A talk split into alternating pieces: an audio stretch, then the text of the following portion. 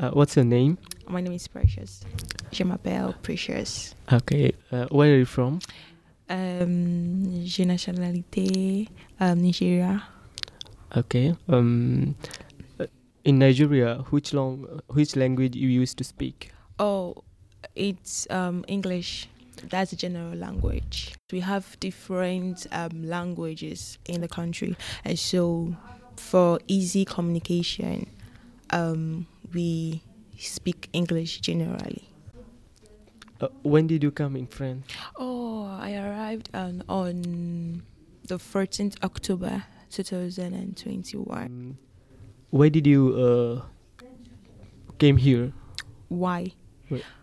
Oh, I, I came here to study and also to reunite with my mom. Uh, in Nigeria, uh, is Oui. there uh, any uh, any dishes? Uh, Yeah, a lot, a lot. Like can you every, name one? every dialect, like every dialect has Mhm. their own type of food. okay. Uh, can you name uh, one? Okay, um, in, we have a soup. Like this is a calabar soup. We call Calabar. it yeah calabar. Calabar. We we call it edikaiko. Is the the name of the state is Calabar, and the name of their one of their food is edikaiko. Do you know uh, how it how it would be prepared? Okay, well, for Oedigaiko, you know, well, that is not actually my my state, you Okay. know, but that is a random food we eat. We also eat, and the way to prepare it is you get a vegetable, uh, like a pumpkin leaf, a water leaf, um, stockfish. You know what is stockfish, right? Mm-hmm. Yeah, stockfish, oil, red oil.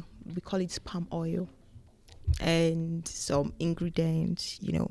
Uh, okay. So uh, if I went in your country, Yeah. which word uh, you wanna learn me? You wanna tough, taught me Okay, Just I one word. will.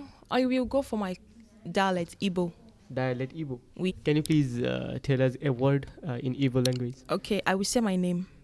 Your name. okay, my- yeah. Okay. Uh, Ahamobo Precious Inina Ekuma. Okay. uh, Ahamobo. I have Ah, yeah. uh, another request. Uh, if I want to say thank you, um, Imela. okay, Mila, Imela. Yeah. Emila, Imela.